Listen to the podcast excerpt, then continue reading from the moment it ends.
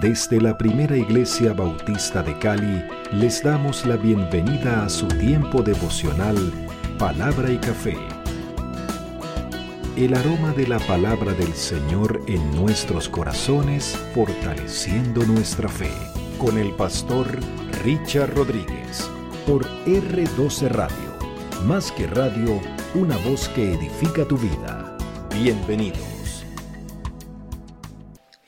Bueno, muy bien, muy bien. Continuamos. Para hoy, mis amados, para hoy, para hoy, Señor, quiero estar en tu santuario y alabarte de todo corazón. El Salmo número 15 inevitablemente nos transporta al siglo 9, al siglo en que fue levantado el templo de Salomón, a aquella época de la monarquía después del rey David, cuando el, rey Salomón construyó, erigió, acomodó, arregló, le dio forma o hizo realidad los planes de su padre David de construir el templo al Señor y el sistema sacrificial, el lugar santísimo, aquel lugar donde la presencia del Señor estaba. Y, no solamente eh, hablemos del lugar, eh, perdón, del templo construido por Salomón, sino también del tabernáculo, aquel templo portátil que llevó el pueblo de Israel por los 40 años en el desierto que también tenía eh, eh, su lugar eh, santo donde llegaba la presencia del Señor. aquel lugar era muy especial. Y también, obvio, sí, el templo de Herodes, el tiempo el templo del primer siglo de la época de nuestro Señor Jesucristo. Sí, sí, es cierto. Entonces, nos lleva hasta allá porque era el sistema sacrificial, era el sistema de culto, eh, era el sistema de, sacerdocio que ofrecía eh, todo lo que eran los sacrificios y las ofrendas y rendían el culto y la adoración al Señor. Desde esa perspectiva, escribe Mismorle David, el Salmo de David número 15 porque se requería un estado de pureza especial para llegar al lugar santo, para llegar al lugar santísimo. ¿Y quién no? Si anhelaban el templo donde la presencia de Dios descendía, ¿quién no soñaba? ¿O quién no anhelaba como una fantasía religiosa de fe y piadosa? Estar en el lugar santo. ¡Wow! Entrar al lugar santísimo. No, eso era lo máximo. Pero ¿quién podía entrar? Si para los mismos sacerdotes había un sistema de purificación excesivo, muy, muy, muy, muy, muy eh, excesivo, es decir, eh, muy detallado, de bañarse, de limpiarse físicamente, eh, el tipo de vestiduras, el lino, que la ropa interior que iban a usar, el efote, todo, todo estaba muy, muy bien planeado, detalladamente planeado. Y no solamente eso, sino el corazón, la parte espiritual, la parte interna del sacerdote no era cualquiera, al punto que entraba y si entraba en pecados, lo sabemos ya, en la presencia del Señor podía matarlo. Él tenía que ofrecer un sacrificio primero por sus pecados como sacerdote para poder entrar a la presencia del Señor. Entonces, aquellos requerimientos eran bastante eh, rígidos, bastante rigurosos. Por eso, la presentación del Salmo dice así, permítanme leer, dice, antes de entrar en el templo, se instruye a los fieles sobre las condiciones morales necesarias para participar dignamente del culto al Señor. Salmo número 15. Sí, Señor, un café por eso.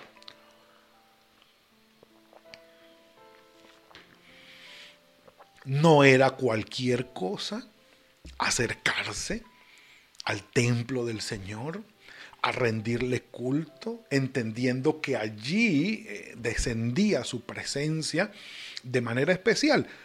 Sí, se entendía que la presencia de Jehová o el Señor en su plenitud llenaba toda la tierra y todas las cosas estaban presentes delante de él y no, no escapaban a su escrutinio, pero, por ejemplo, en la zarza ardiendo, el Señor descendió de manera especial para hablar con Moisés. Sí, listo, toda la tierra estaba en su presencia, pero ese pedacito de tierra allí el Señor de manera eh, focalizada, por usar algún término, bajó y descendió para hablar con Moisés al punto que le dijo, quítate el calzado de tus pies porque el lugar que pisas es santo. Bueno, y entendemos, recordamos la, toda la historia de Moisés, pero igual en el lugar santísimo, sí, todo estaba en la presencia del Señor, todo era eh, las tiendas alrededor, el desierto, todo, pero en el tabernáculo de reuniones, allí el Señor descendía de manera especial. Estaba la columna de fuego y estaba la columna de humo. Entonces no, no era cualquier cosa presentarse allí. Recordemos cuando el Señor le pidió a Moisés que subiera por las tablas, el pueblo tenía miedo de acercarse aún al monte. Tenía miedo de acercarse al monte. Entonces, la concepción desde el Señor, dada por el Señor hacia el pueblo, de acercarse a Él, era con requerimientos de pureza no solamente físicos, sino morales también. Y esto lo vemos reflejado en Pedro, en la pesca milagrosa, Lucas capítulo 5. Mañana en el sermón vamos a hablar de eso. Cuando después de la pesca abundante, Pedro le dice al Señor, apártate de mí porque soy un hombre pecador es la misma concepción. Es decir, yo no soy digno de estar en tu presencia, Señor. Tú eres puro, santo, santo, santo. Y yo soy tan pecador que el pecado que hay de parte mía es un obstáculo, una barrera indigna. No merezco. Apártate, Señor. Mañana vamos a hablar de eso en el sermón, pero para que entendamos más o menos el contexto en el que se propone el Salmo número 15, que entre otras cosas, el Salmo número 15, un, un pequeño resumen de todo el Salmo, podría ser 11 virtudes o requisitos, porque el salmista lo presenta como requisitos, para entrar en el santuario del Señor y alabarle. Como quien dice, 11 virtudes que yo debo trabajar, las cuales debo hacer un, un, checklist, una, sí, chequear, como, dice, como decía mi papá, eh, que cada una estuviera lista en mí para decir estoy listo para entrar en el lugar santísimo. Venga. Un café por eso. 5, eh, perdón, 11, perdónenme, 11 virtudes que vendrían a ser requisitos para entrar a la presencia del Señor o estar frente al Señor. Empieza diciendo el salmista, Señor, ¿quién habitará en tu tabernáculo? Haciendo referencia al tabernáculo de reuniones del, desierto. ¿Quién morará en tu monte santo? Sí, haciendo referencia al templo que fue erigido en el monte santo. ¿Quién? Obviamente que tanto el tabernáculo como el monte santo se refieren a la presencia del Señor o al lugar de la presencia del Señor. ¿Quién? ¿Quién puede llegar y estar allí? ¿Quién puede habitar? ¿Quién puede permanecer? ¿Quién puede llegar y quedarse? ¿Quién puede, bajo sus propios méritos y esfuerzos, llegar hasta allí? ¿Para quién sería esto merecido? Merecido. Y empieza desde el versículo 2 a responder con las once virtudes que les acabo de mencionar. Rápidamente vamos a verlas, son bastantes, no vamos a detenernos mucho en cada uno. El salmista eh, hace, las menciona y, hace un pequeño comentario descriptivo de cada una de ellas. Empieza diciendo, el que anda en integridad y hace justicia. El versículo 2 tiene mucho que ver con el Salmo número 23, eh, perdón, 24, versículos 3 y 4 que esa famosa eh, alabanza que nosotros conocemos dice, ¿quién subirá al monte del Señor y quién estará en su lugar santo? El limpio de manos y puro de corazón, el que no ha elevado su alma a cosas vanas ni jurado con el mano, con engaño. Y recordamos la canción, Señor, ¿quién entrará en tu santuario? Para adorar. Antiquísima esa canción, muy vieja. Mejor dicho, abrí yo mis ojos y me di cuenta que estaba vivo y estaba cantando esa canción. Bueno, ¿quién entrará? ¿Quién entrará? Entonces, estamos hablando de 11 virtudes y la primera de ellas es la integridad. Aquella persona que es de un solo corazón y de un solo ser, confiando en Dios y siguiendo al Señor, no importa ni el lugar ni la circunstancia donde esté. Va a ser de una sola pieza.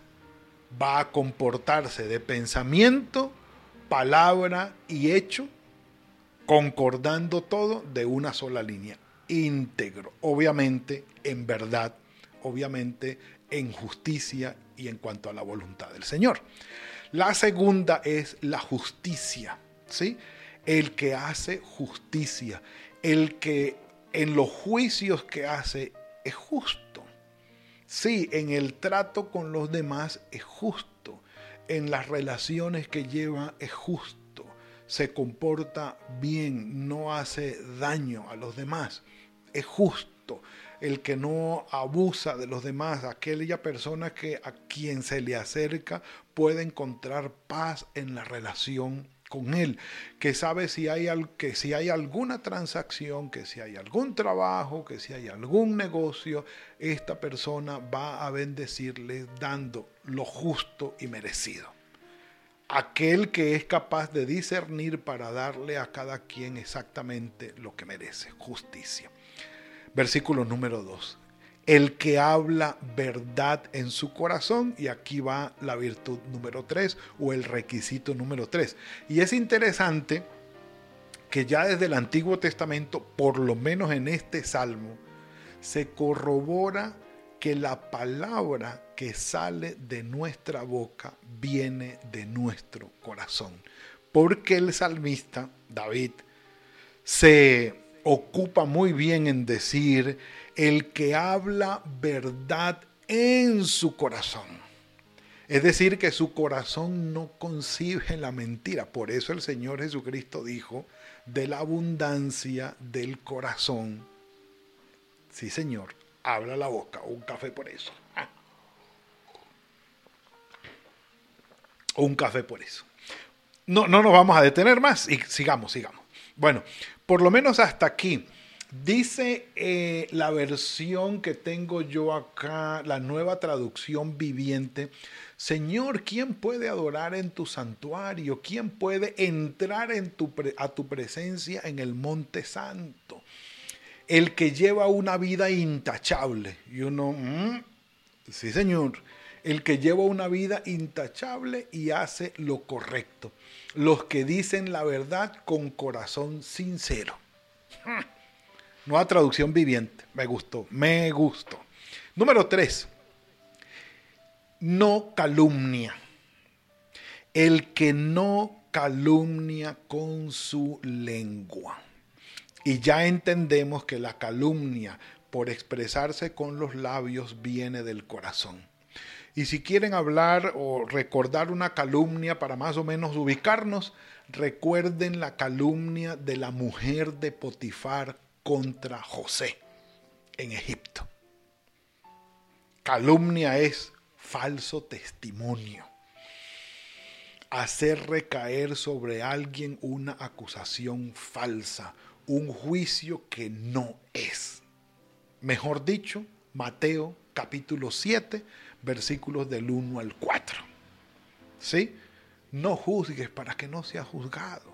Con el juicio con que juzgas vas a ser juzgado. Con la medida que tú midas te van a medir también. ¿Por qué andas diciéndole a tu hermano, ven, déjame sacar de tu ojo una pajita que tienes ahí, tienes un mugre, se te ve feo? Cuando en tu ojo tienes, como dicen en la costa, cipote, pedazo de madera metido allí, y tú no te das cuenta. Hipócrita, dice el Señor, hipócrita que te pones a mirar los defectos de los demás y a juzgar los defectos de los demás y los tuyos, que son como dicen también allá, mollejugos más grandes, no te los ves. Eres un hipócrita. Arregla primero tus defectos, tus errores. Y después sí, entonces, ayuda, no critiques. Ayuda a tu hermano. Y deja de calumniar. ¿Por qué calumniamos? Porque con tremenda astilla de madera en el ojo, pues no nos va a dar la objetividad para ayudar a mi hermano a que vea su error. Lo voy a juzgar mal. ¿eh? Mejor dicho, no nos quedemos allí. El que no calumnia con su lengua, eh, número, ¿qué? Número 4. Y el 5, la 5, no hace mal a su prójimo. Que no hace mal a su prójimo. Es decir, benigno. Si pudiéramos poner una, una virtud allí de manera positiva, sería la benignidad, es decir, el que siempre le hace bien a los que están a su alrededor. E, esa, esa vendría a ser en realidad la, la virtud. Pero dice aquí el que no le hace mal a su prójimo, al que está cercano. Y es un punto interesante. Si quieres hacer una encuesta, ¿sí? Para los que están al lado tuyo, ¿perciben de ti el bien o el mal? ¿Tu presencia es grata o no? ¿Tu presencia es agradable, es benéfica, es benigna o no? ¿Eh? Eso se puede averiguar, ¿eh? eso es muy fácil de averiguar. Un café por eso. Yo creo que hoy se acaba el café antes del que termine el devocional. Pero bueno, vamos. No admite reproche alguno contra su vecino. Mire lo que dice aquí la traducción, nueva traducción viviente. Dice, los que no se prestan al chisme no le hacen daño a su vecino ni hablan mal de sus amigos. No se presta para que venga alguien a hablar reproche de su vecino y wow, sí, y tan se meten en el asunto. Entonces, estamos hablando de eh, no reproche, la número 6. Miren la número 7, aquel a cuyos ojos el indigno es menospreciado. ¿Cómo así? Sí. Miren cómo lo traducen. Dice, los que desprecian a los pecadores descarados. ¿Por qué? Porque en aquella época había quienes, a los que hacían el mal, a los que eran unos pecadores descarados, en contra de Dios, blasfemos y los admiraban los admiraban. Precisamente anoche oía uno de los, eh, de uno de los comediantes eh, famosos en, Venezuela decir, en nuestra época los jóvenes admirábamos a la gente irreverente y que era grosera. Y yo, le di, yo decía por mis adentros, pues es que eso no ha cambiado. Hoy seguimos admirando al irreverente, al grosero, al blasfemo, ¿sí? al, inescrupuloso, lo admiramos, nos reímos y lo aplaudimos. Porque es que desde pequeños también hemos visto la, la experiencia en familias que cuando el niño apenas empieza a caminar y apenas empieza a hablar, a balbucear y empieza a decir groserías, se las celebramos. Y después, cuando tienen 14 años, que maldicen al papá, maldicen a la mamá y le dicen groserías, entonces ahí sí, ay Dios mío, ¿Por qué si le estás celebrando las groserías desde pequeño, ahora de grande, te vas a quejar de su irreverencia y de su irrespeto contra ti? Como decía mi mamá, chupe, ahí tiene. Ahí tiene. Bueno. Que no admite reproche alguno contra su prójimo, que menosprecia a aquel que es indigno, pero honra a los que temen al Señor, honra al que teme a Dios, a ese sí lo alaba, lo bendice, lo resalta. Y aquí viene una fuerte, ese es la nueve, dice aquel que jurando, aún en perjuicio propio, no cambia cambia. Pónganle cuidado a este. Los que desprecian a los que son descarados, pecadores descarados, a los que honran y honran a quienes siguen fielmente al Señor y mantienen su palabra aunque salgan perjudicados. Es decir, cumplen sus promesas aunque ellos salgan perjudicados. Yo te iba a regalar, yo te prometí regalarte 100 dólares pero ahora resulta que el dólar subió el doble y ahora yo voy a perder plata. Pero no importa, voy a cumplir mi palabra aunque yo salga perjudicado. Por dar un ejemplo, por dar un ejemplo.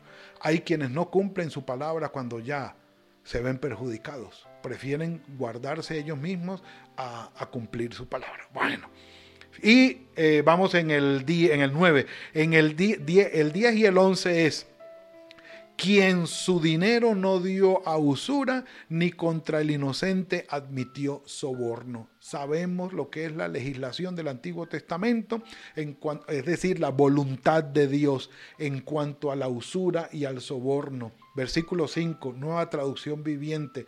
Los que prestan dinero sin cobrar intereses y no aceptan sobornos para mentir acerca de un inocente.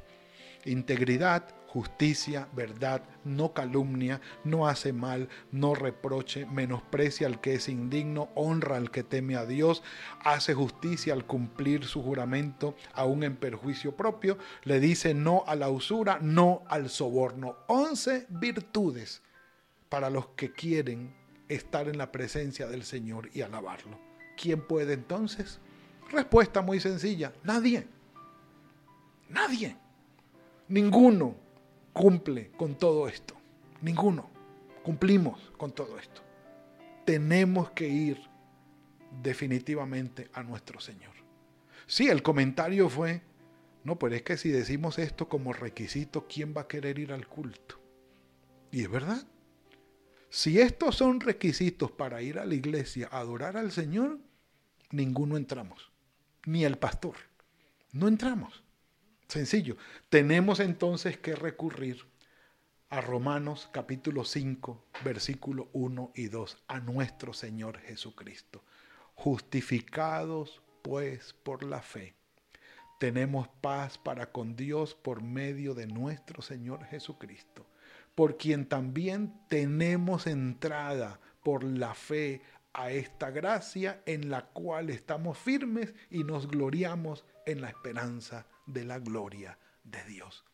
El Señor Jesucristo, al morir, el velo del templo se rasgó por la mitad, dándonos el libre acceso a la presencia del Señor porque toda la pecaminosidad que nos impide cumplir con las virtudes que son requisitos para estar en su presencia, el Señor Jesucristo pagó por ellas, derramó su sangre, nos limpió y nos hizo aceptos a nuestro Padre Celestial y nos abrió el camino para poder entrar. La sangre de Jesucristo, su Hijo, nos limpia de todo pecado. Su Espíritu Santo nos hace nacer de nuevo y nos transforma por el arrepentimiento y el perdón de pecados. Mis amados, ¿tenemos acceso? Sí. En Cristo tenemos acceso. Pero aprovechemos eso y alabemos al Señor de corazón. ¿Somos limpios? Sí. En la sangre de Cristo hemos sido limpiados. ¿Tenemos acceso? Sí. En la sangre de Cristo y en su muerte tenemos acceso a esa gracia por la fe. Pero por mérito propio, ustedes saben, sabemos, por mérito propio nunca lo vamos a alcanzar. Y Pablo lo dijo en Efesios 2. Es por gracia, es por la fe, no es por las obras. No vamos a llegar nunca. Que el Señor tenga misericordia de nosotros, que haciéndonos nacer de nuevo, transforme nuestro corazón y haga que nuestras vidas sean nuevas, nuevas criaturas, que seamos en Cristo y que aprovechemos el acceso que ahora tenemos al Padre y rindamos la alabanza que Él merece. Que el Señor nos bendiga. Padre, gracias por esta bendición que nos das hoy. Gracias Señor porque sabemos que no exiges de nosotros una perfección, sino que en tu Hijo Jesucristo, lavándonos en la cruz del Calvario, en nuestros pecados, nos haces nuevas criaturas, nos limpias, oh Señor, y nos transformas de manera tal que en tu gracia, por la fe, tenemos acceso a ti. Bendito sea tu nombre, Señor. Gracias, muchas gracias. Ayúdanos, Señor, y pon en nuestro corazón ese anhelo de alabarte, de bendecirte, de honrarte y que nuestra presencia ante ti sea continua, sea perenne para alabarte constantemente. Ayúdanos en esto, Padre. Dejamos en tus manos este día. Gracias por tu amor y tu misericordia. En el nombre de tu Hijo Jesucristo. Amén y amén. Mis amados, que el Señor los bendiga hoy para los miembros de nuestra primera iglesia bautista de Cali, los miembros Vamos a tener nuestra asamblea no se olviden, hoy es 24, a las 4 de la tarde estaremos allí juntos para mirar todo lo que tiene que ver con la parte ministerial, administrativa y pastoral de nuestra iglesia. Que el Señor los bendiga. Nos veremos mañana en el culto, en la escuela dominical también, por Facebook Live. Allí estaremos transmitiendo eh, todo este tiempo de alabanza y de bendición para la gloria y la honra del Señor. Y en palabra y café nos veremos el martes, si el Señor así lo permite. Que el Señor los bendiga.